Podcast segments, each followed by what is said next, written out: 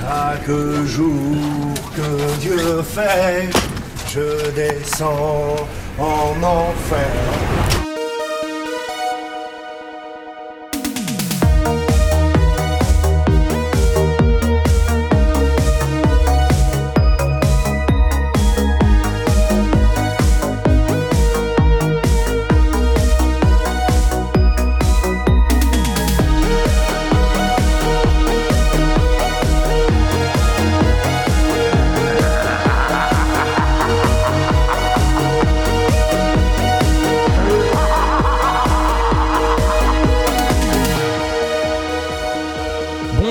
Et à toutes et bienvenue dans ce nouvel épisode de Jumpscare.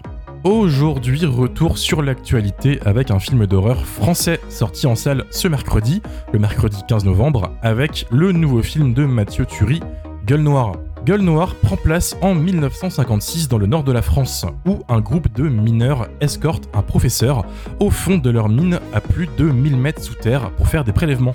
Part en couille quand il tombe sur une crypte abandonnée depuis des siècles et réveille sans le savoir une antique créature qui a la dalle. Nos mineurs doivent donc réussir à trouver la sortie de la mine avant de se faire dévorer un par un. Les mines, c'est difficile, mais vous aurez 18 mois renouvelables de travail. Regardez-le, le petit nouveau. Alors C'est lui notre arabe? Tu sais comment on nous appelle, nous les mineurs? Non. Les gueules noires. Parce qu'une fois en bas, italien, espagnol, français ou arabe, on a tous la même couleur. C'est du charbon. Qu'est-ce que c'est, professeur? Selon la légende, un- une sorte de dieu.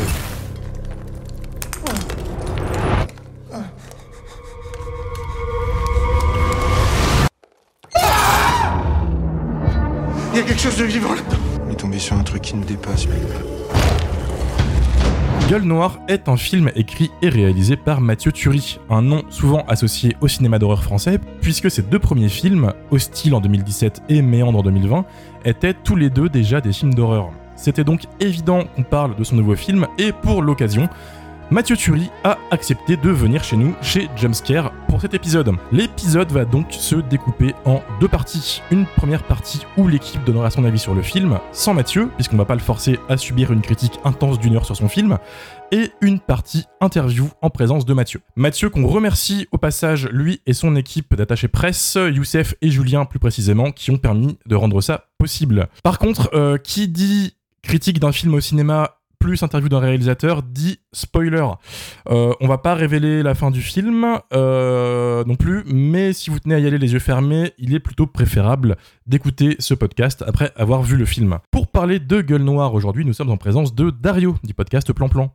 Bonsoir. Amélie du Festival de Cinéma On vous ment. Bonsoir. Mylène de la chaîne YouTube Le Coin du... Pardon. Non. Le coin du petite erreur dans mes notes. Ah, jour. Mylène, euh, c'est sûr, Mylène de la chaîne YouTube Welcome to Primetime Beach. Salut Mathieu de la chaîne YouTube Le Coin du Bis. Salut. Et Lily, chroniqueuse pour le blog du cinéma. Salut Et moi-même, Romain du Bistrot sur Filmo. Alors, allons-y pour Gueule Noire. Lily, de ton côté, qu'est-ce que tu en as pensé? Euh, alors moi j'avais bien aimé Hostile et Méandre. Euh, dans les deux cas j'avais trouvé que ça tentait plein de choses de manière honorable avec peu de moyens. Or Mhm. mon problème c'est qu'à chaque fois j'ai trouvé que le peu de moyens se voyait à l'écran. Euh, au point que ça m'a fait sortir du film les deux fois. Mais Mhm. quand j'entre dans Gueule Noire, là je me dis que le décor il est vraiment beau et euh, j'y crois vraiment. Visuellement il y a, il y a des choses assez belles dans Gueule Noire. Euh, j'ai notamment beaucoup aimé le plan où on les voit jauger l'obscurité depuis un trou dans le sol et euh, Oui. où on sent qu'il y a possiblement un danger tapis dans l'ombre. Euh, malheureusement, ça redevient un petit peu de chipouille à la survenue du fantastique. Et ça commence pour moi euh, dès qu'on voit euh, les phrases écrites au sang sur les murs, qui sont super rouges et dégoulinants comme du sang frais, alors que c'est censé être là depuis des décennies. Puis arrive le monstre qui est très statique et qui sent un petit peu le plastique. Et en plus, je sais pas trop ce qui est arrivé à Jean-Hugues Anglade, mais euh, il joue super bien. Il joue super bien jusqu'à ce qu'il doive faire un peu le méchant. Et là, il a un revirement et d'un coup, il passe en mode Dark Zorg. Je sais pas si vous avez la ref. non. Oh. Parce que pour moi, Jean-Hugues Anglade, ça restera Zorg pour toujours dans mon cœur. Voilà. Et donc, il passe en mode Dark Zorg et ça sonne un petit peu faux. Et donc j'ai vu plein de petits défauts dans le film comme les deux dernières fois. Et pourtant, pourtant, je suis beaucoup moins sortie du truc. J'ai trouvé que ça avait un certain charme, qu'il y avait une vibe un petit peu Hammer film, euh, ou plus largement euh, film de malédiction des années 60. Euh, le décor du tombeau, d'ailleurs, il m'a fait penser un peu au Maléfice de la momie de Michael Carreras. Et j'adore tous les et tous les trucs un peu kitsch euh, de cette période. Et ça faisait longtemps que j'en avais pas vu euh, une itération. D'autant plus plutôt sympa et pas mal filmé. Donc j'ai, disons que j'ai pas sauté au plafond, mais que ça m'a bien plu. Voilà. Ok, rapide, efficace. Comme t'as dit, donc Jean-Hugues Anglade, quand même, un grand nom du, de l'acting euh, en, en, France, qui a quand même une sacrée carrière.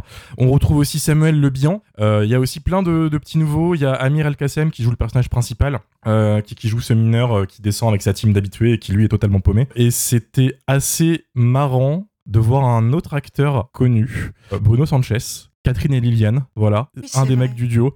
Je le place maintenant parce que je sais que je pourrais pas le placer plus tard. C'est fabuleux. Merci beaucoup de ton, ton avis de ton côté, Mylène, Gueule Noire. Donc, déjà, ton Mathieu Thury, qu'est-ce que tu en penses de son cinéma? Et Gueule Noire, qu'est-ce que tu en as pensé? Alors, euh, moi, je suis très fan d'Hostile, euh, parce que c'est pas mon genre, simplement. Par contre, j'avais euh, bien aimé Méandre. J'avais trouvé ça assez chouette. Euh, Là, ça me ressemblait déjà un peu plus. Euh, j'avais souvenir d'avoir été un peu frustrée par le, par le dénouement final. Mais euh, ce que j'avais beaucoup aimé dans son cinéma, en fait, c'est la gestion de l'espace. C'est un truc que j'aime bien et que j'ai retrouvé justement dans Gueule Noire. Euh, là, en plus, c'est dans des vrais décors et j'ai trouvé ça assez beau, assez chouette. Et vraiment, moi, je trouve qu'en fait, on se perd jamais dans cette grotte et c'est plutôt sensé. Et c'est assez dur, mine de rien, dans un huis clos comme ça, de pas perdre le spectateur. Et euh, ça, j'ai trouvé ça Mhm. plutôt cool. Et je pense aussi mon gros coup de cœur dans euh, Gueule Noire, justement, c'est aussi la gestion euh, des lumières et des ombres et de ce qu'on choisit de montrer et de cacher. Et ça, c'est vraiment un truc qui marche beaucoup sur moi, notamment montré par des petites fentes, par des petits trous,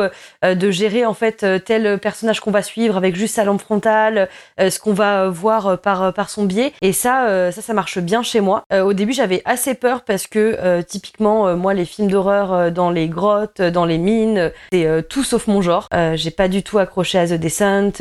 C'est des genres. Pourtant, je suis claustro. Je suis claustro, mais mais bizarrement, ça ne marche pas sur moi.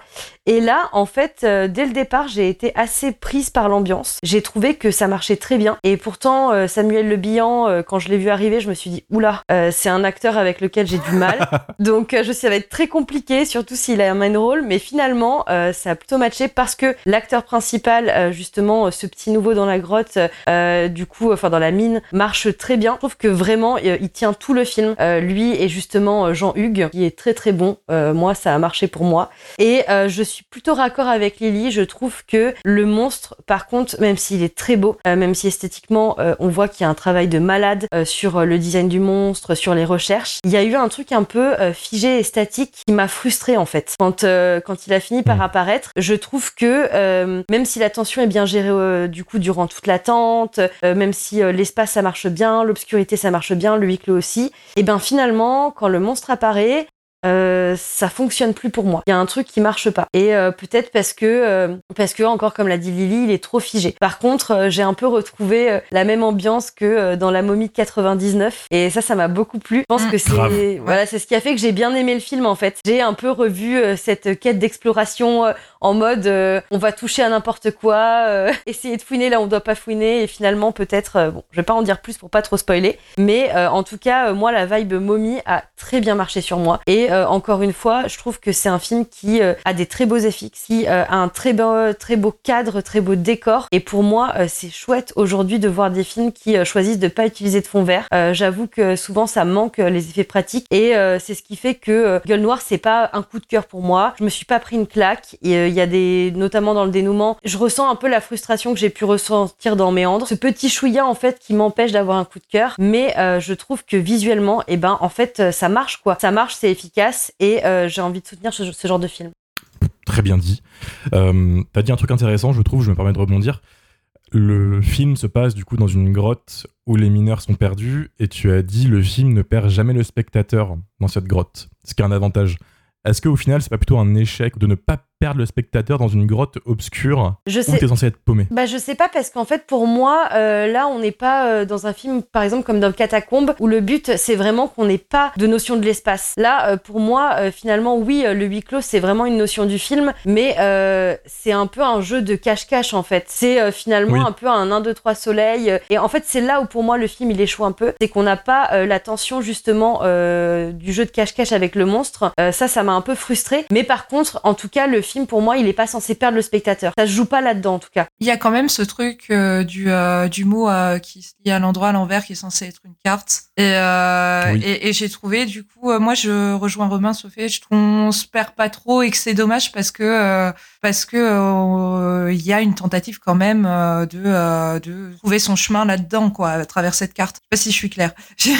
Ouais, si, si, si, mais si, si, to- totalement. Et les auditeurs et les auditrices qui nous écoutent et qui se demandent, mais c'est quoi Méandre et Hostile Euh, Très bref résumé, Hostile, c'est l'histoire d'une fille qui a un accident de voiture dans un monde post-apocalyptique peuplé de créatures et elle tente de survivre en fait. Euh, voilà, la voiture est retournée, elle a une créature qui rôde autour et voilà.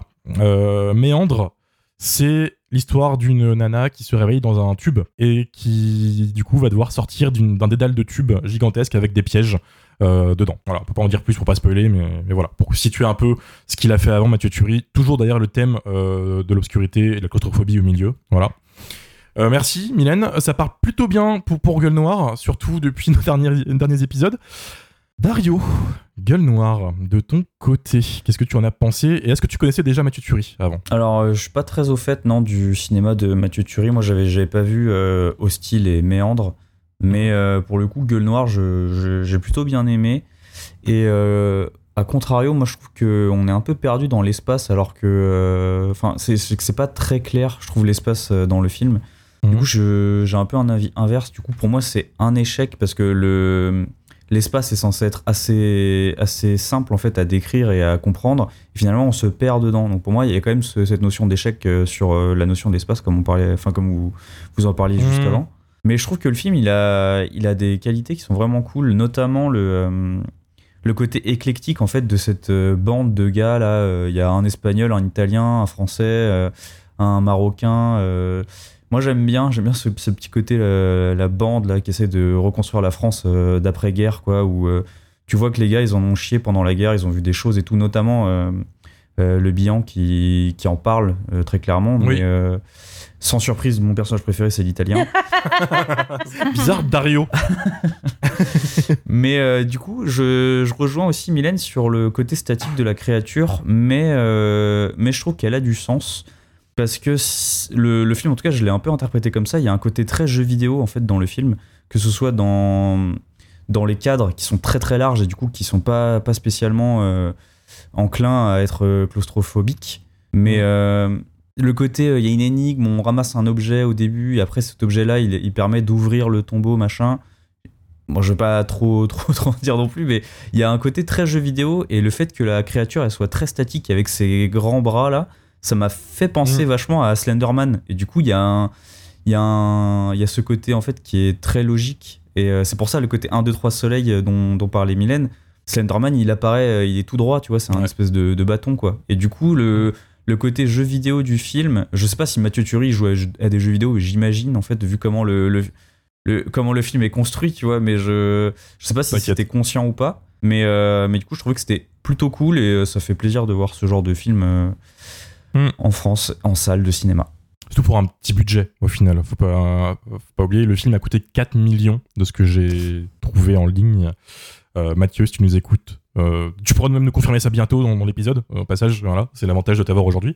Pe- petit budget quand même. euh, Et je trouve qu'on sent quand même l'économie de moyens dans le film parce que ça doit être des décors naturels, j'imagine.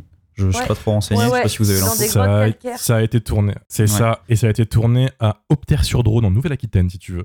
D'accord. Je, je connais la zone, j'ai fait du camping. Voilà, anecdote qui sert absolument à rien dans l'épisode. Voilà. Vas-y, Mylène, si tu veux, tu veux y aller. Euh, oui, pour revenir sur euh, ce que tu disais, Dario, en fait, je pense que moi, j'imaginais vraiment qu'elle allait moins être statique parce que euh, dans la scène d'intro, comment euh, on voit euh, sa, sa main apparaître, je crois que c'est sa main, Mm. euh, justement, je m'imaginais euh, vraiment qu'on allait voir en fait euh, la créature bouger dans les recoins, euh, dans les coins d'obscurité, et justement, euh, j'a- j'avais commencé à imaginer ça en fait. Et c'est peut-être pour ça que j'ai été déçue quand je l'ai vu très statique. Non, mais moi aussi, j'ai été- j'ai été surpris. hein. C'est juste euh, après, euh, après avoir vu le film, je suis finalement, je peux, je peux lui trouver un sens, tu vois, à ce Ouais. truc-là. Mm. Mais moi aussi, c'était un peu décevant. J'aurais bien aimé l'avoir rampé un petit peu ou des trucs un peu plus. euh, voilà, mais, euh, mais sinon, euh, j'ai réussi à lui trouver un sens qui me convient. Après, après c'est aussi le défaut de beaucoup de créatures qui sont faites avec des effets spéciaux old school, malheureusement. Les CGI, ça permet de faire des trucs très fluides, mais donc là, il y a- il y, a une vraie volonté dans le film d'avoir une créature à l'ancienne qui est baveuse, en euh, latex, euh, animée par des mecs derrière et tout. Elle est très squelettique, très grande. Dans d'ailleurs peut-être la meilleure séquence horrifique, on la voit bien bouger, euh, où Santini, qui est joué par Bruno Sanchez, est par terre, en fait, immobilisé et seul. Il prend l'appareil photo qu'il a à côté de lui et il voit qu'il y a quelque chose au fond du couloir. Donc il prend le flash pour prendre des photos et éclairer le couloir. Il active plusieurs fois et à chaque fois, t'as la créature qui arrive. Et on la voit bien bouger. Quand elle sort du cheval aussi, euh, il y a un moment Ouais. Ouais, où elle, ça- où ça- elle est dodo, ça, ça mais marche là, mieux, elle ouais. est un peu plus, euh, Ouais. elle est un peu plus fluide dans ses mouvements. Je trouve, je trouve que la séquence avec Santini, elle est trop vue, en fait, euh, ce genre de séquence, en fait, avec des flashs euh, Alors où la oui, créature approche petit à petit. Du coup, ça marche pas très bien, je trouve.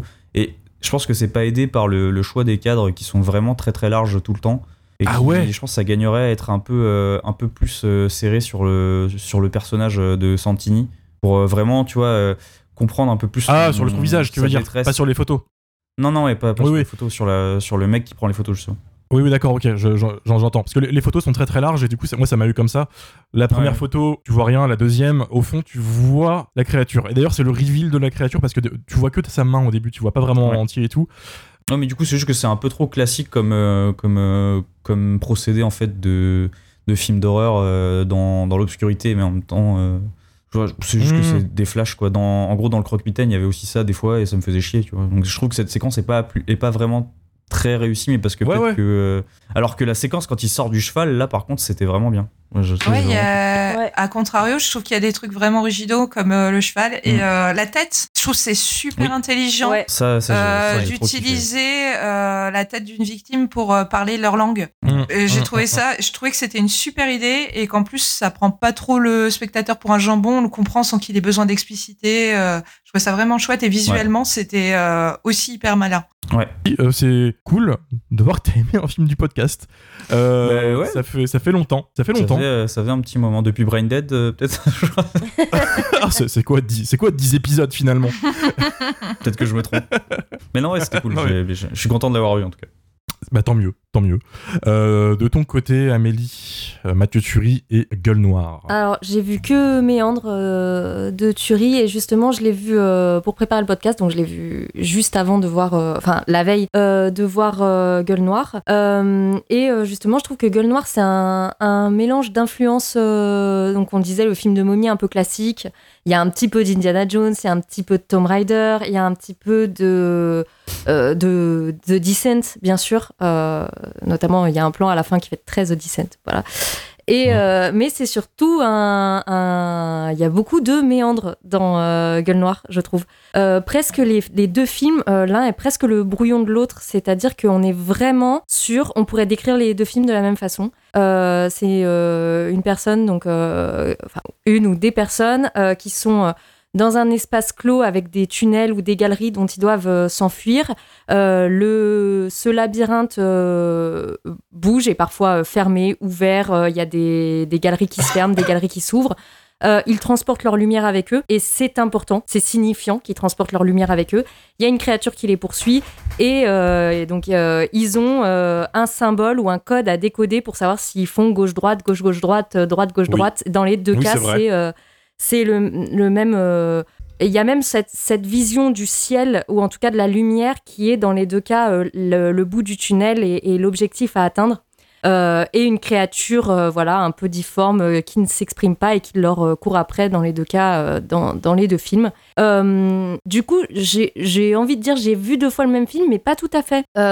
c'est en fait c'est une réécriture du même thème, mais sur des aspects et des visuels très différents. Donc en fait, ça m'a pas gêné de voir euh, Méandre et Gueule Noire euh, l'un après l'autre. J'ai juste eu euh, l'impression de voir une variation sur le même thème, de voir une variation sur les mêmes les mêmes objets. Alors que c'est pas du tout la même esthétique, mais ça m'a pas du tout gêné qu'ils fassent fassent comme ça deux films qui se répondent.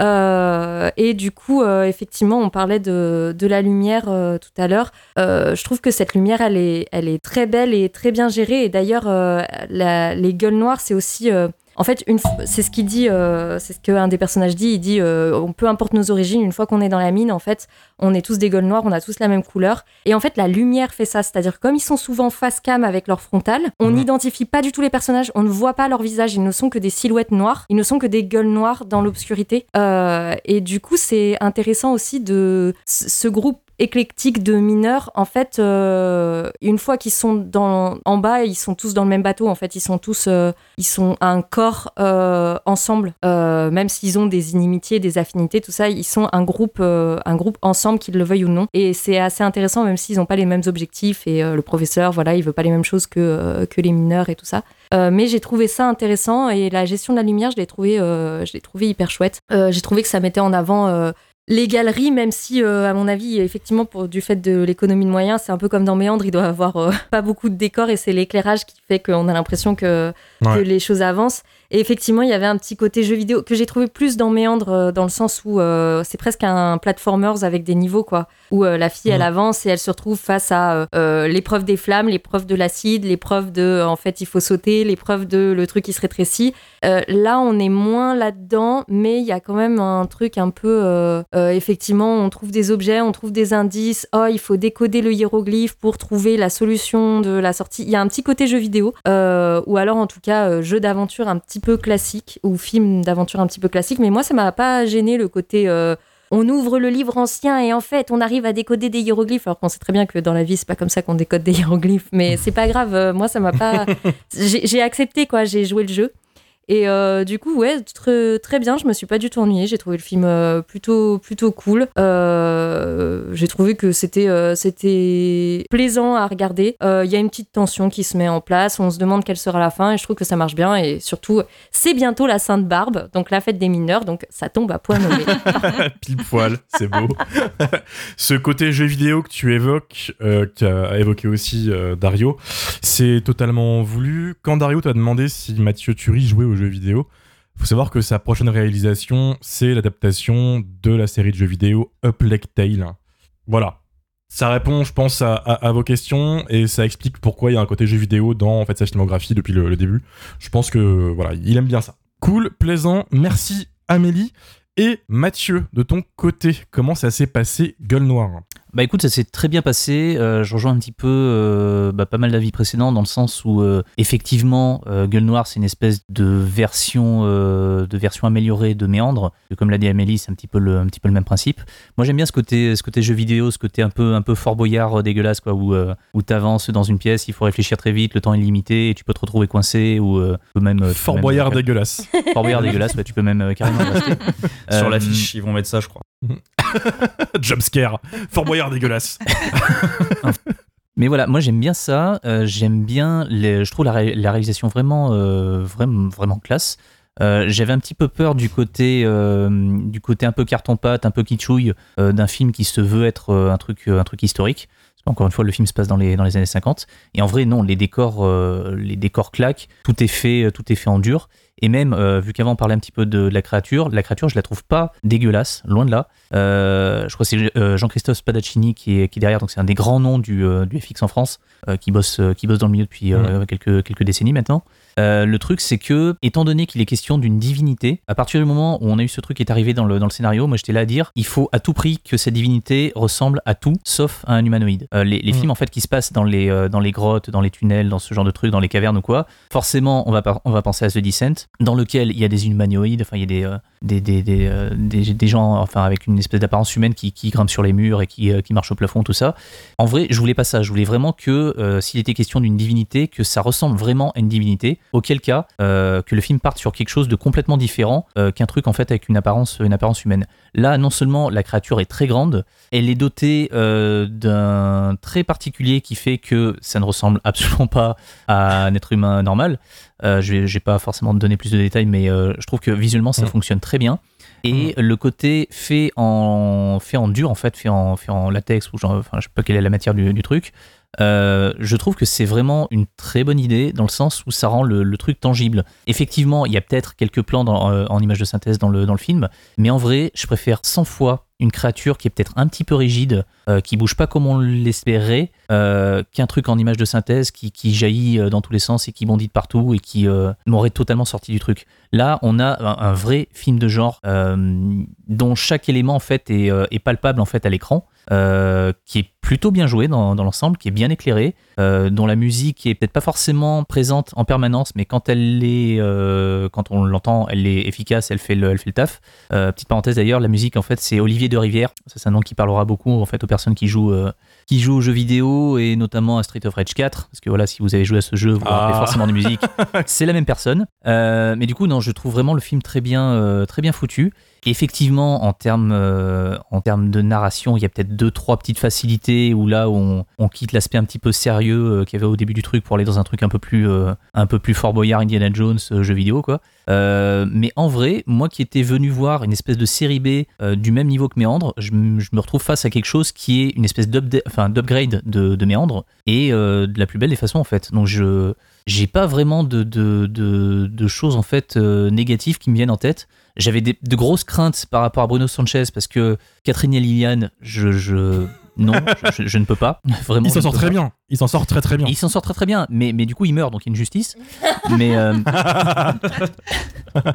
du coup, en fait, le- le- les personnages, je les trouve plutôt, euh, même s'ils sont un petit peu, euh, un petit peu clichés, quoi. Il y a le, il y a le, il y a le, il y a le vieux bourru, il y a le mec un peu sympa, il y a le rigolo, euh, il y a le, le- le gros connard, il y a le, enfin, voilà, c'est un petit peu des clichés sur hein. Il y a l'escroc et tout. Il y a, le, il y a une espèce de cohésion d'ensemble, euh, vu que, enfin, c'est ça qu'on disait tout à l'heure. Euh, je trouve que encore une fois, ouais, ça, ça fonctionne. Et, euh, et je pense que d'ici quelques années, il va falloir peut-être rajouter le nom de Mathieu Turi au niveau des autres grands noms euh, du cinéma de genre qu'on a tendance à citer en permanence. Donc les Alexandre Aja, les, euh, Jans.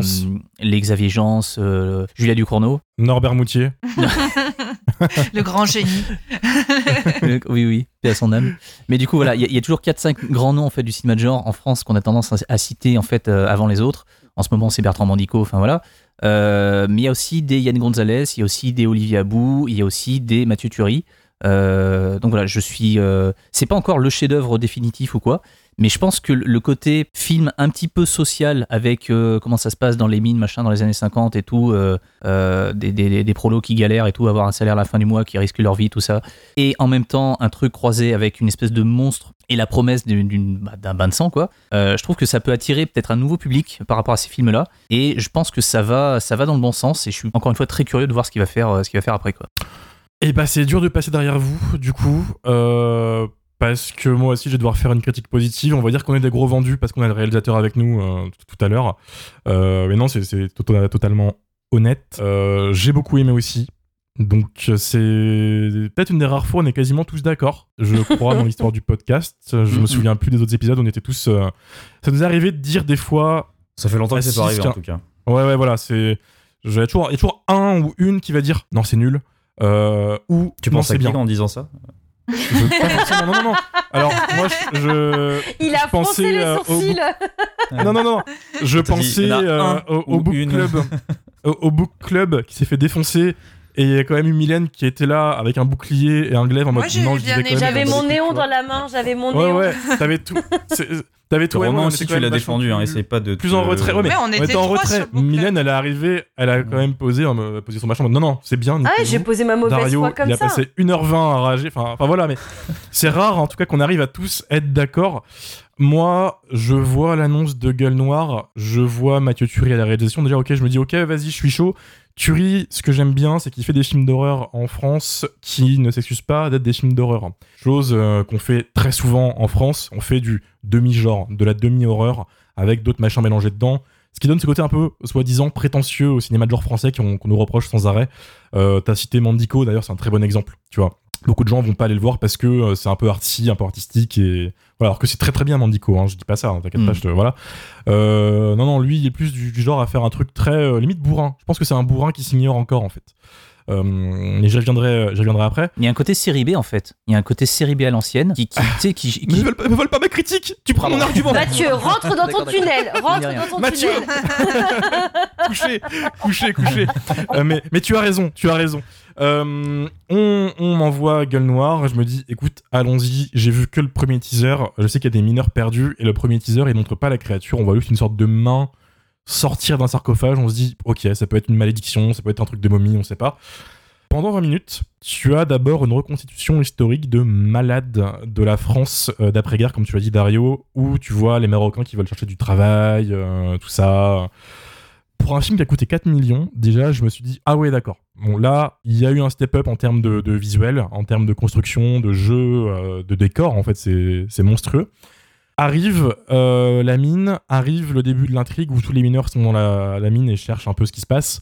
Pendant une heure, t'as un premier film qui est bah, La momie, hein, comme on, comme on l'a dit. Je trouve que ça marche super bien. Euh, la créature, elle arrive. À partir de ce moment-là, le, le professeur, donc Jean-Hugues euh, Anglande, euh, vrille Mm. et euh, ne, ne sait plus jouer. Je sais plus qui a dit tout à l'heure Oui. qu'en fait, il perdait tout son talent d'acteur dès qu'il jouait un méchant. Bah, c'est toi, Lily. Je je sais pas si c'est dû euh, à l'acting ou euh, peut-être euh, à ce moment-là, il y a un cut avec la porte qui se ferme. Peut-être que la réplique sort pas au bon moment, qu'il y a peut-être un souci de rythme, je sais pas. mais- Je, je sais pas. En fait, il y, a- il y a- il y a deux films. Il y a ce Il y a une premier rupture, film, je suis d'accord. Mo- Mommy, et il y a le deuxième film, La créature arrive. Série B horrifique, très années 80-90, presque Resident Evil de la première heure avec la créature qui, avance lentement dans l'ombre et les mecs qui doivent fuir. euh, voilà, on est quasiment dans le survival.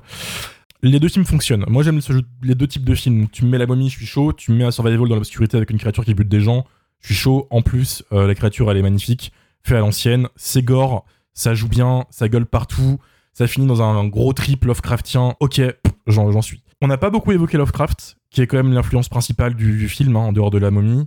Euh, L'audace, les, les- les couilles de faire un film Lovecraftien en France avec 4 millions Mm. d'euros.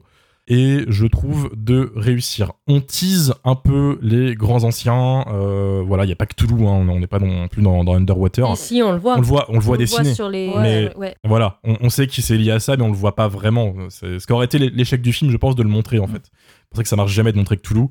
Euh, mais, non, non, de partir là-dedans, mélanger autant de genres et réussir à faire un film aussi bon, je me suis dit, putain, euh, tu ris, bien joué. Parce que moi, je suis pas fan de Hostile. Je trouve qu'Hostile fonctionne dans sa partie survival, mais la partie flashback ne fonctionne pas.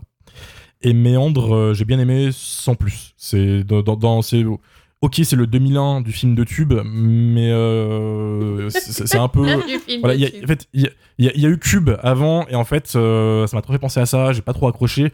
Pourtant, c'est plein de bonnes idées, plein de bonnes volontés. Je pense en effet que Turi, c'est un mec sur qui il va falloir compter.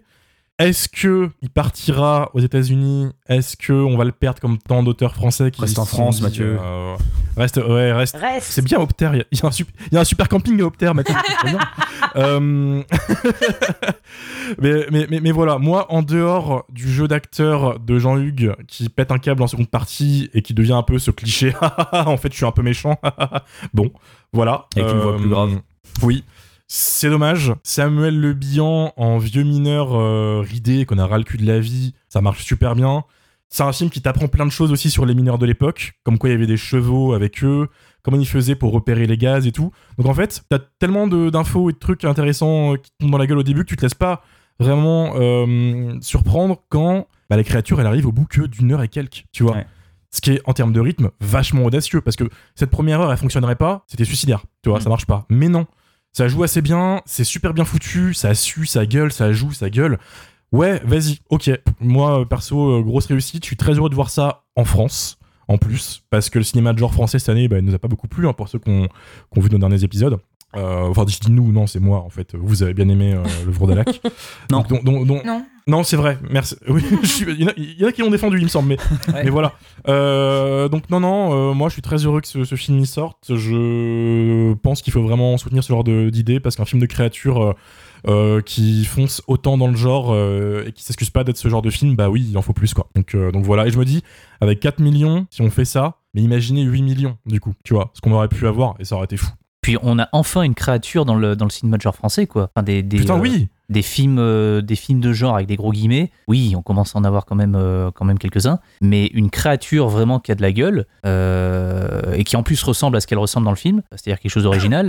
ouais, il y en a pas non plus 60 quoi, parce que le, la créature du Vourdalak, on en a parlé, c'est une marionnette qui fonctionne très bien, mais mais c'est pas le même niveau en fait. Enfin, on a une petite Mhm. marionnette d'un côté et là on a un truc gigantesque. Totalement, totalement. Donc voilà. Euh, Moi, je voulais juste apporter putain. une petite nuance sur ce que tu as dit, Romain. Oui. Tu disais que le film, il essayait pas d'être autre chose qu'un film d'horreur. Et Mhm. Mathieu, il l'a mentionné aussi, le film a quand même une volonté d'être un truc un peu social, euh, surtout au début, Oui. avec euh, ces, euh, ces étrangers qui viennent reconstruire la France d'après-guerre et qui viennent là où personne n'a envie de bosser parce qu'on risque notre vie. Mais il y a aussi Mhm, une deuxième lecture parce que du coup, je reviens sur cette scène où Samuel Le Bihan il parle de, de, de la guerre et, euh, et je peux pas m'empêcher en fait de, de voir dans cette créature une espèce de, de symbolique de la mort en fait, tout simplement parce que euh, pour rentrer un peu dans les détails, mais genre euh, la, Oui. la créature quand elle tue les gens, elle les enlace. Et tu sais, il y a un truc de euh, de La vois, faucheuse. ouais, c'est ça. Le, le Et elle- faucheur qui vient. elle leur fait un ouais. câlin pour les tuer, tu vois, c'est c'est l'enlacement de la mort. Donc il y a quand même un, un truc, je pense, de ces, ces mecs qui doivent avoir 40 ans et qui ont vu la mort euh, et qui, re- qui la mort qui revient les chercher, tu vois, il y a quand même un en truc un mode peu, euh, un, un trauma post-traumatique qui revient. Ouais, ça. euh, je pense qu'il y il y a, Après, ça- il y a- il y a de Mm. la volonté derrière ça, je pense. Ça peut être aussi. Vas-y, Lily. Euh, oui, non, mais parce qu'en fait, euh, euh, historiquement, euh, la mine, c'est la mort. Hein, euh, euh, je crois qu'il y a aussi une métaphore de euh, des gens euh, qui sont descendus euh, dans les mines. euh, Il y a eu Mhm. la mort au bout du chemin, hein, pas que des accidents. hein. Moi, j'ai euh, toute ma famille, euh, donc du côté de mon père, euh, qui étaient des mineurs de fond immigrés. Euh, ils sont tous morts euh, de euh, maladies dues euh, au charbon. Et euh, ça. voilà, donc euh, je pense qu'il y a une métaphore effectivement là-dessus. Mais ce qui est souvent la le créature cas- est noire, euh, donc. euh, La créature. alors on va spoiler un peu plus. Enfin bon bah écoutez, à ce stade, bah, voilà, mais euh, c'est Mylène qui l'a fait remarquer quand on en discutait en privé. Et je rebondis là-dessus parce que j'y pense. Elle a une gueule de masque à gaz. Ouais, de Oui. ouf. Euh, ce qui fait penser à du Jiger, hein, de- au Space Jockey de Alien, mais du coup aussi assez mineur, calé dans, bah, du coup, profondément dans les mines et qui avait, euh, qui subissait des gaz, euh, de l'air, euh, de l'air sale, tout ça. Enfin, enfin, voilà. C'est ça pour moi, en fait, c'est carrément une métaphore de la mort insidieuse euh, euh, qu'ils ont pu avoir euh, du coup par l'effet des gaz, en fait. Et euh, d'ailleurs- c'est surtout en fait la poussière, euh, la poussière de charbon, elle se mettait dans les, les poumons des mineurs et ils attrapaient ce qu'on appelait la silicose. Euh, c'est pour ça que les mineurs, ils pratiquaient beaucoup de- d'activités comme euh, euh, les orchestres, la trompette, euh, la sarbacane aussi. Euh, bah, C'était comme ça, ça leur permettait euh, d'expectorer un petit peu euh, toute la poussière qu'ils avaient dans les poumons, mais euh, la silicose, on en mourait euh, jeune. Voilà, moi je viens de Saint-Etienne, voilà, je- je- j'ai beaucoup Connaisseuse. été au musée de la mine quand j'étais le- petite. Que le, le film met bien un point à l'honneur à montrer que ces gens vont carrément crever parce qu'ils cherchent que des gens robustes qui vont pouvoir bosser un certain temps. Ouais. Oui. En fait, il y a un renouvellement constant au début, en fait, dans une sélection. Et aussi, juste, on a, on, a, on a parlé du début du film, on n'a pas parlé de la scène d'intro. En fait, le film commence dans la mine en 1850, un truc comme ça. Et je, je trouve que cette séquence d'intro, elle est vraiment trop cool parce que le personnage, avec sa, sa grosse moustache, ses grosses rouflaquettes, le mec qui est torse nu, plein de sueur et Ouais. tout, tu te dis, oh putain, c'est un gars trop badass. Genre, euh, on dirait un, un personnage sorti de Peaky Blinders, il se met à chanter en tapant Oui. le charbon et tout. Je trouve que c'est un poil euh, cliché, ce quoi tu t'attendrais, tu vois, essayer de d'iconiser un personnage tout de suite. Mais ça marche super bien. Il y a un petit côté bande dessinée, en fait. euh, donc, totalement. que j'ai- trop kiffé sur euh, la scène d'intro aussi. Euh, moi, ça m'a touché même. Euh, je m'attendais pas à ce que ça m'émeuve, euh, ça m'a vachement ému. Alors après, je pense que c'est peut-être le passif familial qui fait que, mais ça m'a, j'ai trouvé ça très beau. Très belle scène où l'horreur surgit de manière totalement euh, random, de manière très efficace, je trouve. Très belle scène Euh, et très bel homme. Et très belle moustache. Très bel homme. Très belle On en revient à la moustache, hein, ouais. On aime les moustaches. Toujours ici. la moustache, toujours la moustache. Sacré Tom. Merci à vous. C'est donc un oui euh, unanime. Foncez, c'est actuellement en salle de cinéma. Il est bien distribué. Pour une fois qu'un film de genre est bien distribué en France, en plus. Euh, Parlant de Quoi. films de genre, euh, vu que mercredi prochain, il y a Mars Express qui sort et qui est un film de genre d'animation français, n'hésitez pas non plus à aller le voir pour soutenir ce genre de cinéma. Aussi, aussi.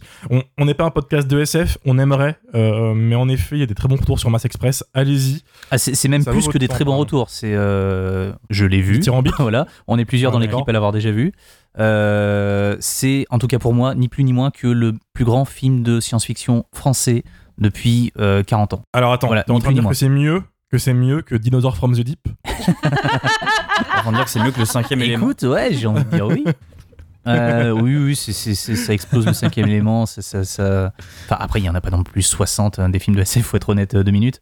Mais euh, le film est un gros, gros, gros putain de pas en avant. Euh, tout est pensé, tout est calculé dans les moindres détails. C'est vraiment. euh, c'est un film qui, quand le générique démarre, t'as qu'une envie, c'est de le revoir d'affilée euh, pour choper tous les petits détails parce que le, film est quand même très dense. Il y a beaucoup de choses à raconter en très peu de temps. Et du coup, je pense que vraiment un visionnage, ça, ça ne, ça ne suffit pas. Donc vraiment, si vous voulez passer une journée à soutenir le cinéma français, euh, le cinéma de genre français surtout, vous pouvez enquiller euh, Gueule Noire et euh, Mars Express et euh, passerez une bonne journée, une bonne après-midi ou une bonne soirée. Donc voilà, c'était la recommandation gratuite. Allez voir Mars Express et allez voir évidemment Gueule Noire. Et maintenant, grâce à la magie du montage, nous allons recevoir Mathieu Thury. Salut, Ça va? Apec.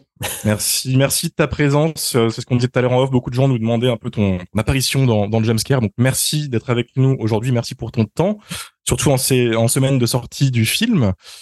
Pour commencer, est-ce que alors beaucoup de gens qui écoutent le podcast te connaissent évidemment, tu es quand même un nom assez reconnu dans le cinéma de genre en France, mais on a peut-être pas mal d'auditeurs qui connaissent pas qui tu es, ta carrière. Est-ce que tu peux te présenter?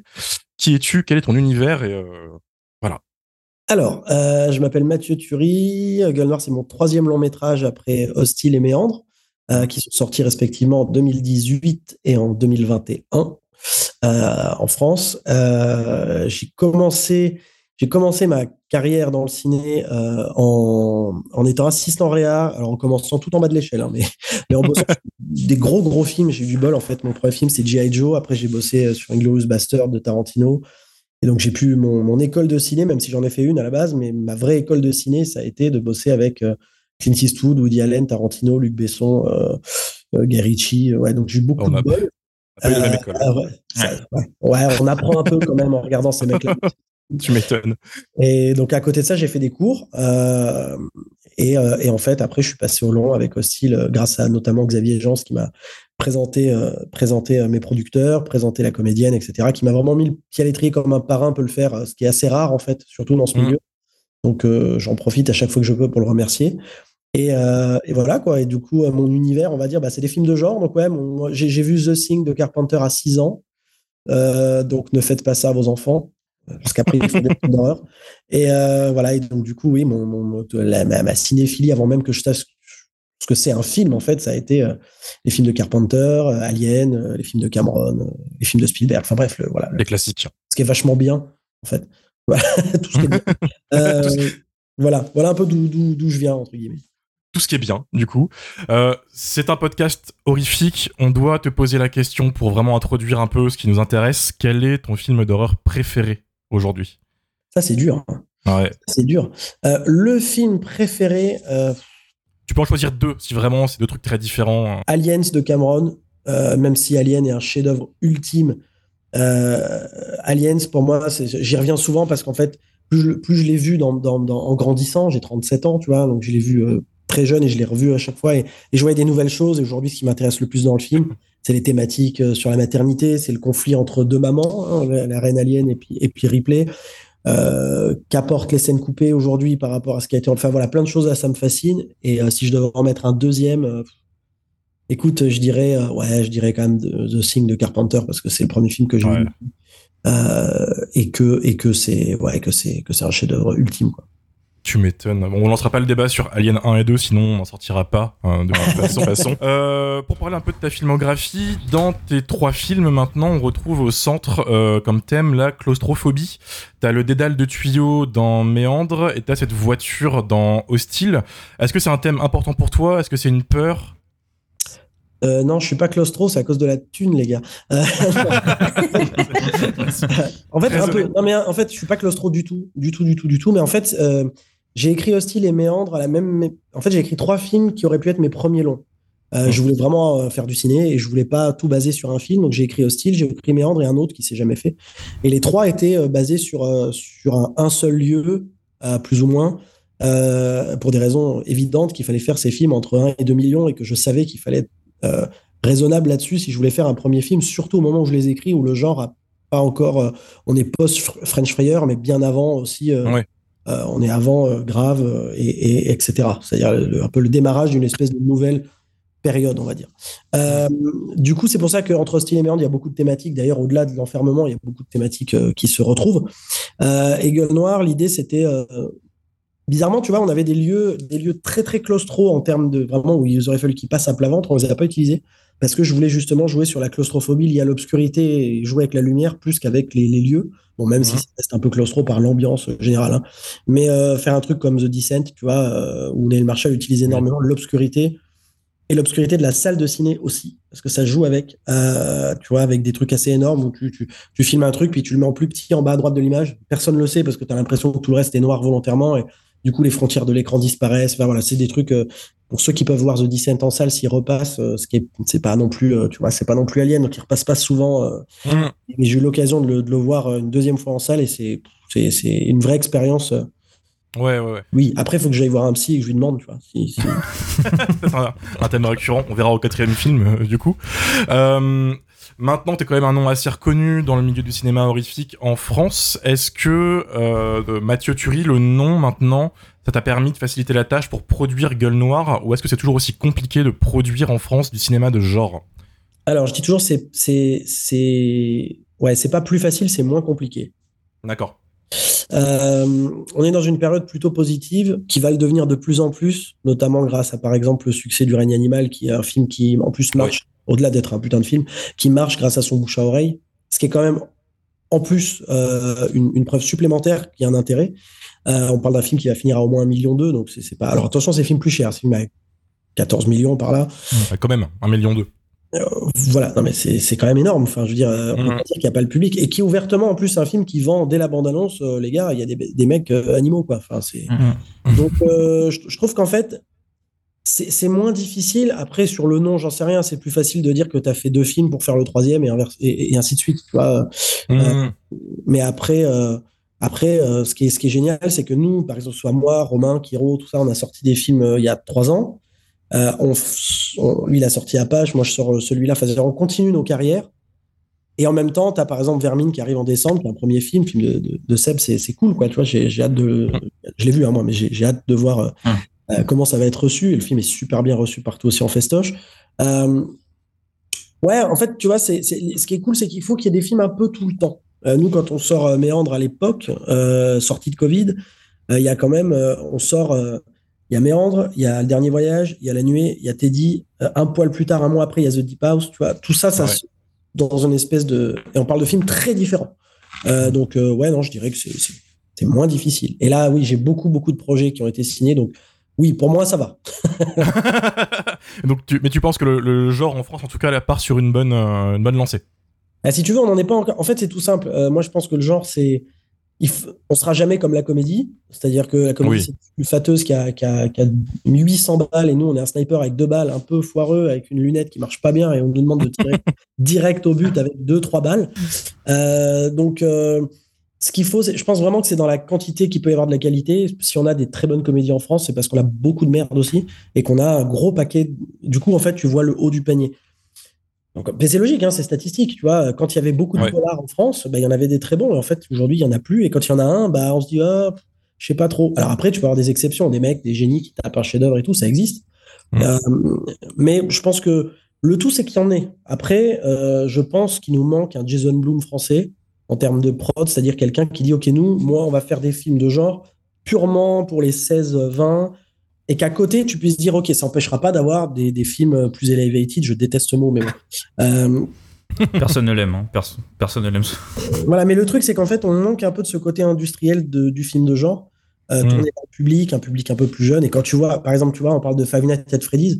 Euh, euh, tu vois le carton première semaine aux États-Unis, ouais. tu vois le, la plantade juste après. Bon. Et pourtant, le film est, a, a pas, je l'ai pas vu, hein, mais le film a pas du tout des bonnes critiques. Mais alors pas du tout, même des gens qui sont fans. Hein. Euh. Sauf qu'en fait, le film existe. C'est-à-dire qu'en fait, il y a quand même une envie de dire, on va continuer à en faire, ça marche. Et après, ça t'empêche pas, dans ces films un peu moyens, d'avoir des très très bons films qui sortent. Et Blue Mouse, par exemple, c'est un bon exemple pour dire des gens qui font la plupart du temps des films qui marchent, la plupart du temps des films un peu bof, et de temps en temps des putains de pépites. Quoi. Et donc, mmh. euh, donc je pense que c'est ce qui nous manque un peu chez nous. Après, on n'a pas la même industrie, euh, ça n'a rien à voir et tout. Mais bien sûr. Bien ce sûr. Important, c'est, je pense, c'est, on peut parler, on les fait nos films. Hein, donc, euh... Mais par contre, la com, elle est quand même plus poussée depuis quelques temps. J'ai quand même l'impression, il y a vraiment des, des vrais euh, des vrais trucs sur les réseaux sociaux autour des films, c'est plus mis en avant, les festivals euh, font vraiment des trucs autour, et ça c'est un truc qui existait pas forcément autant avant. En fait, le truc, c'est qu'avec la, avec le digital, tu, on en a beaucoup parlé avec, le distrib, hein, tu, tu, peux taper directement sur ta cible. Euh, par exemple, quand tu fous une affiche dans le métro, donc déjà, faut pas oublier que sur tous les gens qui vont la voir, il y en a plein qui vont pas au ciné du tout, quel que soit le film. Ils vont pas au ciné. Donc déjà, si tu tapes sur ceux qui vont au cinéma, Ensuite, sur cela, il y a ceux qui peuvent être intéressés par le genre du film. Puis, et en fait, tu sais même pas, c'est même pas palpable à quoi ça sert. Quand tu tapes sur du digital et que tu dis, OK, bah, vous savez quoi, la bande-annonce du film, elle va être vue là par tous les gens qui ont tapé, je fais une connerie, mais pour gueule noire, tous les gens qui ont tapé euh, The Descent, euh, cinéma de genre, euh, film d'horreur, Lovecraft, machin. Tu tapes que sur des gens qui sont de base intéressés par le style. Et en fait, quand tu fais ça, bah, fois 10, 20, 30, selon les, selon les sujets, tu tapes directement ta cible. Ça ne veut pas dire que ça marche, mais ça veut dire qu'au moins c'est plus efficace de base ouais. et avec des coûts moindres en termes de distribution, tu peux atteindre euh, une cible, une cible plus grande. Ouais, c'est carrément, c'est un truc qui est en train d'évoluer et même les agences de com te le disent aujourd'hui. Elles sont, euh, c'était des agences un peu jeunes et tout qui, qui, qui explosent parce qu'elles elles ont des résultats super. Et du coup, après avoir réalisé Méandre, qui est plus un film de SF d'anticipation, pourquoi tu es revenu vers un film presque un film d'époque en fait? C'est quoi les enjeux à réaliser ce genre de film et les difficultés par rapport à, à un méandre qui est plus ouais, dans le SF Alors, moi j'aime beaucoup, tu sais, je suis, un, alors, je suis un gros fan de Shyamalan, même quand il se foire. Euh... Attention. Je dirais rien, rien. Non, mais ce qui est quand même assez souvent.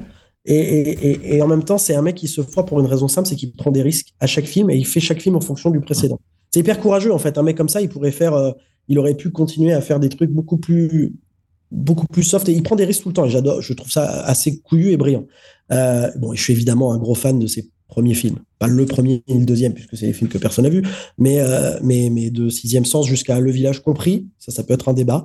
Mais euh, mais voilà, euh, tout ça pour dire que du coup, moi j'aime bien aussi prendre des risques et faire un film par rapport au précédent. Je veux dire que l'opposé de Méandre, c'est Gueule Noire, c'est-à-dire que une nana toute seule dans un tube de SF et là, tu as une bande de mecs dans le passé. Euh, mmh. Donc, il y a bien sûr des passerelles évidentes, mais j'avais envie de faire un truc un peu différent. Euh, après, c'est venu d'une envie de parler de Lovecraft. Je suis un fan ultime de Lovecraft. Et, euh, et, du coup, je me suis dit, comment tu rentres ça en France? Comment tu fais pour assumer le côté français lié à Lovecraft? Il faut trouver des mecs qui vont sous terre tous les jours et qui soient... Ah, tiens, des mineurs de fond. Quelle époque, dans les mineurs de fond, la plus intéressante? Donc je fais énormément de recherches. Et je voulais me détacher de Germinal. Donc 19e, je voulais aller vraiment sur une époque plus industrielle. Mmh. Tu te rends compte que les mecs étaient ultra organisés en petits groupes. Donc là, tu as plein de résurgences du film de guerre des années 50 qui débarquent, plus les films des années 80, bah, type, je disais, Alien, Alien, The Thing, euh, tous ces trucs où c'est une bande de personnes qui vont se confronter. Euh, et c'est souvent des mecs, euh, des mecs, euh, ouais, des ouvriers. Il y avait un truc, y avait tout ça, ça a commencé à se mélanger assez vite. Et donc, ouais, ouais, ça me semblait évident de partir là-dedans. Est-ce que tu as rencontré des, euh, des mineurs de fond, enfin des anciens mineurs de fond Ouais, ça on a fait ça en deux temps. La première fois, en fait, le premier, premier truc, j'ai fait le truc que tu fais classique parce que tu sais pas si le film va se faire. Donc, beaucoup de recherches, des bouquins, des, des, des reportages. Un de Pierre Tchernia qui descend dans les mines dans la fin, fin années 50 qui est complètement ouf sur l'INA, tu peux le voir, c'est ouf. Euh, après, la phase 2, quand tu commences à préparer, là, tu dis c'est bon, on y va. Euh, là, on est parti dans le Nord plusieurs fois. hein. Plusieurs fois, on a fait des annonces euh, et on voulait rencontrer des mineurs, des fils de mineurs. Et euh, généralement, ça se faisait autour d'une bonne bouffe et de beaucoup d'alcool. Et, et, et où tu poses ton téléphone, tu dis ça vous embête si j'enregistre? Non. Et là, tu te rends compte que ça fait trois heures que tu parles et tu as des anecdotes, tu as des, des moments où ça rigole, d'autres où ça chiale. Tu entends des mots que tu gardes, des, du vocabulaire, des trucs. Et tout ce que j'ai pas gardé, tout ce que j'ai pas mis dans le film, je l'ai je l'ai monté, je l'ai simplifié, je l'ai donné aux comédiens en leur disant voilà les gars, vous avez du vrai, un vrai truc qui est unique, que, des, partages avec des gens. Il y en a certains qui sont retournés voir les gens en question. J'ai deux trois comédiens qui sont allés dans le Nord pour rencontrer ces, ces, gens-là, notamment des gens qui s'occupent des lieux euh, qu'on a utilisés et en fait euh, qui te disent ils te disent des trucs un peu un peu tristes aussi où ils te disent bah nous euh, on est un peu les derniers euh, et en fait euh, nos enfants ou nos- bah, ils veulent pas faire ça ils sont partis ils sont fallait faire des études et en fait tu sais qu'avec eux va s'éteindre cette mémoire en tout cas euh, vivante. Euh, il y aura toujours la mémoire écrite les témoignages tout ça mais mais des gens à qui tu peux parler de ça bah, il y en a plus beaucoup et, et, et ouais c'est c'était hyper touchant. Et en fait c'est pas parce que tu fais un film de divertissement euh, avec une bestiole que tu peux pas emmener. Moi tu vois la plus grosse fierté que j'ai c'est quand on me dit ah là là je savais pas tout ça j'ai appris plein de trucs sur les mineurs alors que j'y allais pour voir euh, tu vois un film euh, film de genre quoi, tu vois. Donc euh, Et ouais. tu dis justement que, que Méandre, c'est euh, un peu euh, l'opposé euh, de, de Gueule Noire. Euh, comment tu as travaillé justement Gueule Noire? Parce que Méandre, je le trouve beaucoup plus lumineux, très coloré quand même, même s'il y a ce jeu d'obscurité. Là, tu travailles vraiment sur le clair-obscur. Comment euh, tu anticipes ton film en termes de luminosité, en termes de ce qu'on va montrer, pas montrer, pour l'étalo? Enfin, ça doit être quand même très compliqué de, de visualiser ça avant quand même. Alors euh, là où là je trouve que c'est encore plus l'opposé, c'est que Méandre c'est un film 100% studio et Gueule Noire c'est un film 100% décor réel. Il n'y a pas un fond vert, euh, c'est que des vrais lieux. Euh, quand on arrive là-bas, c'est surtout le lieu principal de la crypte, tout ce qui est vraiment sous terre, la mine de calcaire. C'est un vrai lieu, euh, 5 km de galerie, il n'y a pas d'électricité, il fait 85% d'humidité, 12 degrés, 13 degrés au mieux. Euh, bien sûr, on tourne en plein hiver, sinon c'est pas drôle. Et puis le chef-op qui dit euh, on va mettre de la fumée en permanence, comme ça, ça va être plus joli. Euh, ça pendant presque six semaines. Donc c'était génial. Mais comment on travaille ça? Bah, En fait, si tu veux, on a. Alors déjà, on est parti d'un constat simple. Le premier, c'était de dire on va tout éclairer avec les, lampes frontales, la plupart en tout cas de- des scènes, même s'il y a des scènes qui se dénotent par des ambiances différentes après. Euh, et ce qui peut paraître simple et hyper complexe, parce que déjà on a créé des lampes sur mesure euh, avec plusieurs systèmes de, de, bah, de- de- d'orientation de la lumière, un peu large, un peu plus serré, etc. euh, qu'on a dû faire rentrer dans des châssis qu'on a fabriqués nous-mêmes. Enfin, nous-mêmes, pas moi, hein, avec des tout ça pour qu'on puisse foutre ça sur un casque de mineur qui était des vrais casques de mineurs. Euh, tout ça contrôlable à distance sur un iPad et ça x 7 euh, voilà. Ah Sachant ouais. que Ah tu- ouais. tu- donc ça, et, que tu changes en live quand tu as deux mecs qui parlent tranquille dans le film, en fait, tu as un pauvre gars derrière son truc qui est comme ça en train de changer.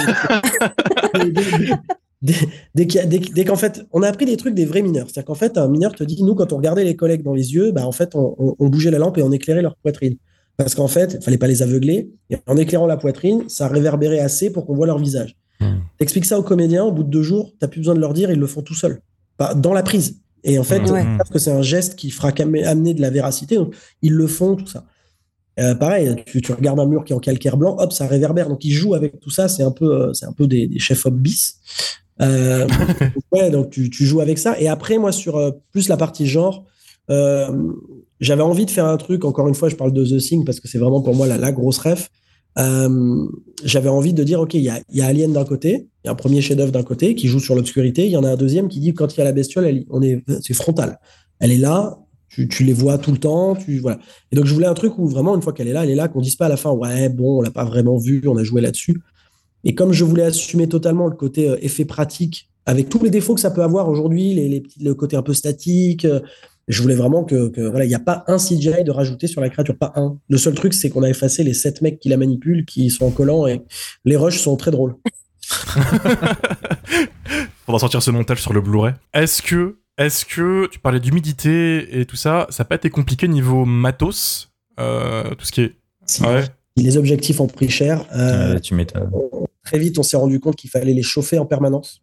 Euh, mais pas trop, parce que tu peux aussi faire de la buée. Et inversement, si tu les chauffes pas assez, il y a de la buée aussi.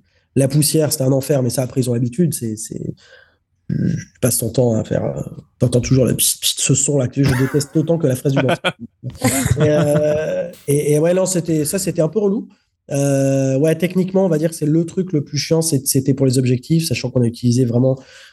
On a voulu jouer avec des focales qui donnaient un style particulier, etc. Donc tu pouvais pas dire, Ah, on, a, deux jeux d'objectifs et puis on en met un au chaud, l'autre on sait pas. Fallait anticiper chaque jour quelle focale tu voulais utiliser le plus parce que tu pouvais pas chauffer la caisse.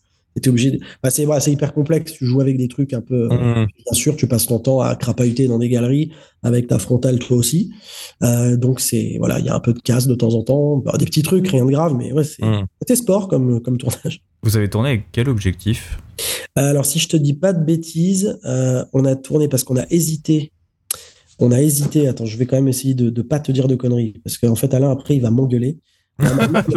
Et ouais, mais parce qu'en fait, déjà, on a tourné, on a tourné avec une, une- une caméra euh, très spéciale qui est la, j'avais utilisé sur Méandre, qui est la Sony Venice, mais avec le système Rialto. Alors, le système Rialto, c'est un système où tu coupes la caméra en deux. Enfin, c'est pas nous qui coupons la caméra en deux, on n'est pas fous. c'est une caméra en fait que tu peux, que tu, le, le corps caméra est détaché du reste. Euh, avec, il y a un câble entre les deux, hein. donc c'est, c'est assez ouf. Euh, et, et en fait, tu, tu, ça te- en fait, ça a été inventé pour Top Gun 2 pour mettre les caméras dans les cockpits. Donc, Mhm. tu as un petit, tu as l'avant de la caméra avec l'objectif, tout le reste est euh, ailleurs. Et donc, nous, ça nous permet quoi? Ça nous permet de faire, bah, alors, dans Méandre, ça nous permet de faire plein de plans dans des endroits où normalement tu fais pas rentrer une caméra de cinéma. Et là, sur, euh, sur Gueule Noire, l'idée, c'était vraiment d'avoir euh, toute une partie, là, toute la deuxième, tout ce qui est sous terre est en caméra portée, mais pas une caméra portée euh, que tu sens, au contraire, une caméra portée euh, hyper smooth. Euh, donc voilà, ça, c'était c'était vraiment un parti pris, euh, un parti pris euh, bah, qu'on a essayé de garder du début à la fin. Et les objectifs, si je te dis pas de conneries, c'est ce, on est chez Panavision et c'est les pros, c'est pas les, ouais c'est ça, c'est la, la série pro, la dernière en fait. On a hésité à passer en anamorphique, ça a été un, ça a été un vrai débat. Et en fait, on a fait des tests et on voulait des flares ronds. Euh, C'est une caméra d'ailleurs qui fait très peu de flares parce qu'on voulait pas se retrouver avec les lampes toutes les deux secondes, Ah ouais, ouais. des flares énormes. Judge Abrams. c'est ça. Euh, ça, c'est l'anamorphique. Mais, mais, mais Mm. on, voilà, on, on a hésité, on a fait des tests pas mal. C'est un film où on a pris le temps de faire des tests, ce qui est pas toujours évident quand t'as pas de thunes. Euh, il n'y a jamais assez. hein. De toute façon, je râle, mais en fait, on a, on a augmenté le budget par rapport à Meurne, mais c'est toujours pareil, t'as jamais assez. Mais euh, voilà, ouais, c'était. On s'est bien marré. Mais Du coup, tu dis que c'est des difficultés techniques à tourner dans les grottes euh, et on imagine bien ça. Enfin non, justement, on n'imagine pas assez. Mais euh, ça devait être aussi difficile par rapport aux acteurs. Ça a dû demander une certaine préparation physique et mentale euh, de tourner dans un cadre euh, si obscur et, et si humide. Bah, c'est surtout qu'en fait, si tu veux, les comédiens voulaient être à l'aise avec le principe d'être mineur de fond, ce qui est quand même euh, déjà pas simple. Donc après, tu as Samuel qui est de base très sportif. euh, qui, euh, mais c'est surtout, ça a été surtout une préparation. On les a fait venir dans ce lieu assez. En fait, il y a eu deux parties. La première, c'est le Nord.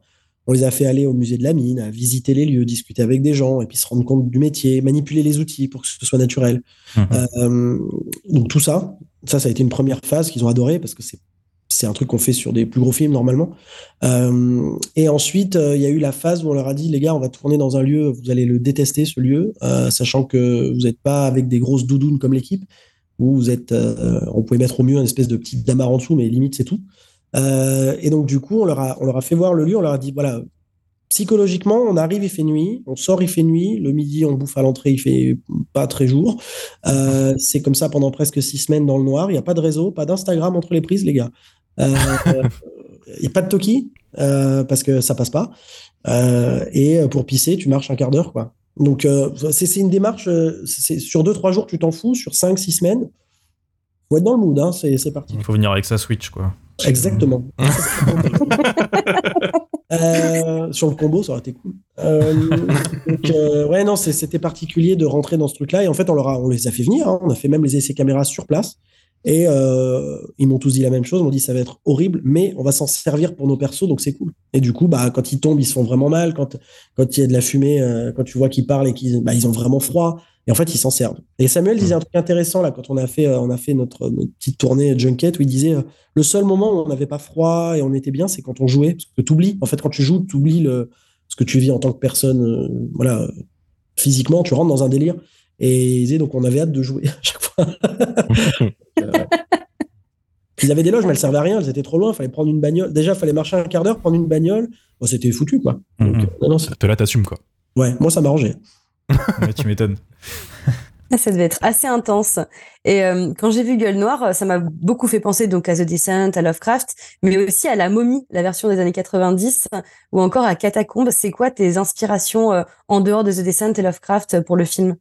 Alors, euh, en dehors de tout ça, euh, on va dire évidemment du Indiana Jones, forcément, et qu'il y a un peu de mécanique, il y a même un plan, euh, il y a plein de choses un peu piquées partout.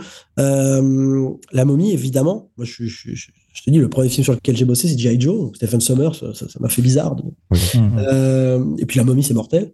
Euh, le premier. Euh, après, euh, et puis le premier des années 90, hein, personne ne regarde. c'est peut-être ce seul mauvais film de Tom Cruise ever. Euh, Non, mais après, euh, pas mal d'inspi jeux vidéo aussi. Euh, je suis un gros, gros gamer. C'est le tatouage de The Last of Us partout. Euh, je, joue tout le temps. Euh, Enfin, tout le temps quand je peux, donc la nuit. Mais non, du coup, par exemple, bah, je sais pas, j'ai retrouvé un peu des vibes de quand je jouais à Skyrim. Euh, quand tu vois une grotte, tu vas et puis tu descends et puis il y a des squelettes, puis il y a un tombeau, faut pas l'ouvrir, mais tu l'ouvres quand même. Et puis en fait dedans il y a un démon qui sort et puis qui te tue. Et puis Puis il y a des vieilles épées avec les squelettes et tout. Ça m'a vraiment fait penser à Skyrim. bah ça, oui, c'était- voilà, c'est le, le coup de ramasser l'épée, qu'elle Mm. qu'elle se brise, etc. Enfin voilà, ça c'est tout des c'est tout des petits trèfles où tu as envie d'a- d'aller. Moi sur le décor, j'avais envie d'aller d'appuyer sur croix.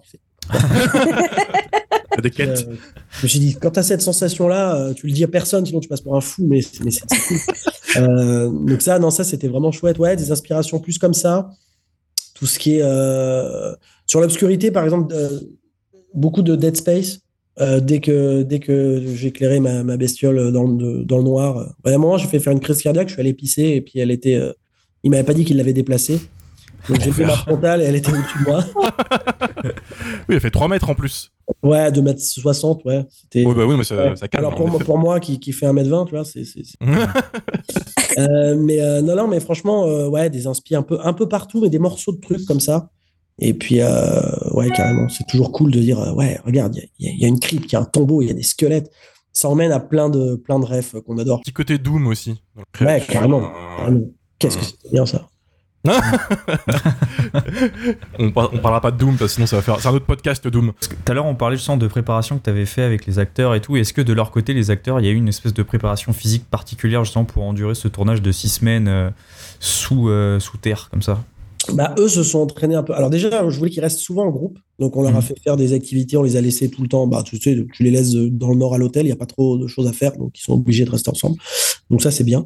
Euh, non, eux se sont chacun ont voulu rentrer dans leur délire, chacun. C'est-à-dire que par exemple, euh, Diego euh, Martin, lui, qui, qui est le spécialiste en explosifs, euh, il est allé parler à, à un bout de feu, un vrai bout de feu. Alors, on appelle les bouts de feu, c'est les gens qui faisaient tout péter dans les mines.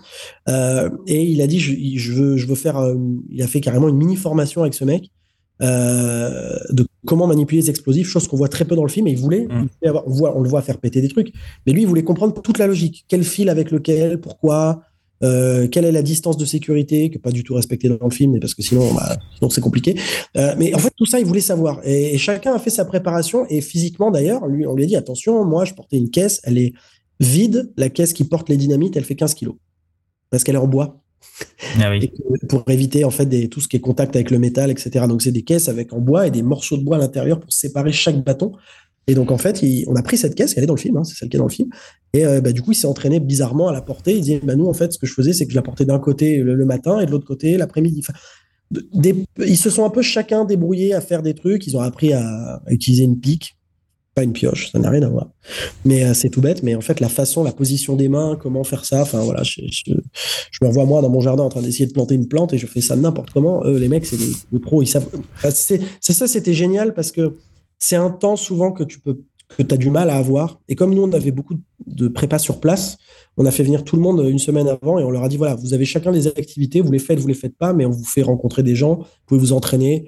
Et euh, en fait, c'était plus basé là-dessus. Après, l'entraînement physique, tu sais, t'es en soi, euh, tu es quand même dans, un- dans une galerie et tu avances. Donc, c'est pas non plus. euh, Si, après, Samuel, qui est très sportif, forcément, toutes les parties, voilà, je veux pas dévoiler, mais il y a un moment où il, descend une corde et il a pas voulu de baudrier. euh, il est monté à main nue à 7 mètres. Il a dit Je le fais qu'une fois, les gars. et descendu. C'était génial. Mais euh, voilà. Non, non, le... C'était ouais, c'était plus ou moins des entraînements un peu individuels. Ok. Et euh, tes deux premiers films, ils étaient tournés en anglais. Euh, Celui-ci, il était tourné en français. Est-ce qu'il y a une raison particulière? Bah, Il y a une transition. Le premier, il est en anglais. Le deuxième, il y a un peu de français dedans. Le troisième, enfin, j'ai dit, en fait, je suis français. Euh, non, écoute, c'est toujours des raisons de prod. Euh, en fait, le tout premier film, c'est un film totalement indépendant, a fait avec moins d'un million d'euros. Donc, en fait, tu le fais pour les ventes inter. Il n'était pas censé sortir en France. Il est sorti sur quelques copies. Euh, du coup, tu le fais en anglais. Ça a bien marché à l'inter. On est très content. Mais il y a une logique là derrière.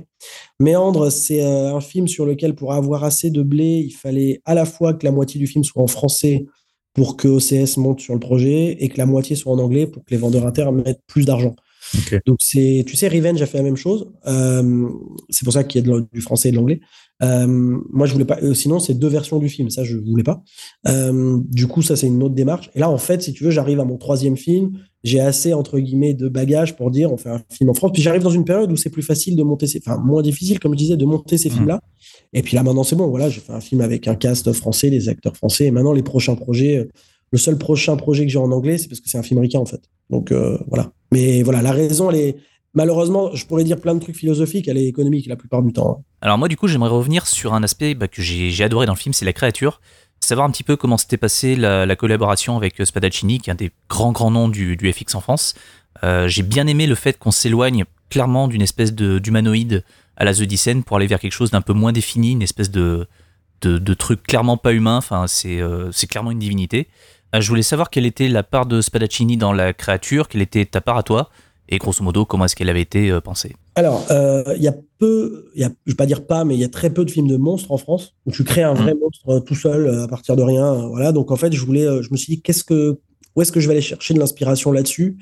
Euh, Si en, en Europe, on va dire l'évidence, c'est l'Espagne où les mecs sont ultra calés. euh, voilà. Donc j'ai dit, je vais pas aller en Espagne. du coup, on va essayer de trouver d'autres inspirations. Euh, et, et- et du coup, ouais, chercher euh, l'inspiration, je l'ai trouvé côté côté asiatique et je suis allé au Japon et en fait. euh, j'ai rencontré un, un sculpteur qui s'appelle Yoneyama Keizuke qui fait des, des œuvres de Lovecraft beaucoup, euh, mais d'une façon complètement différente des autres. C'est-à-dire qu'au lieu d'être très organique et très suintant, quoi, c'est très sec à base d'os, de feuilles, un truc très particulier. Et euh, j'ai vu des designs qu'il avait fait. Et j'ai dit voilà, ce serait cool qu'on bosse ensemble pour créer un design. Voilà. Euh, J'avais prévenu Spada et je lui avais dit écoute, je vais revenir avec un design. Et il dit super, comme ça, trop bien. J'arrive, je me concentre sur comment rendre ça réel. Et donc, je ai ramené ce design et il m'a dit c'est l'horreur, comment on va faire? Euh, donc, donc, en fait, on est très vite parti sur l'idée, effectivement, de faire. moi, ce que je voulais, si tu veux, c'est. Tu l'as très bien dit, en fait, c'est comme quand Del Toro parle de, de, de, sa créature dans, dans la forme de l'eau, il dit, en fait, c'est un dieu qui a été capturé. Il était considéré et vénéré comme un dieu, il a été capturé.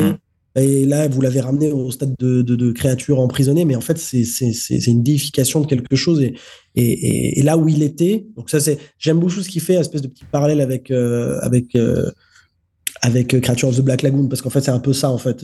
C'est- un peu l'idée.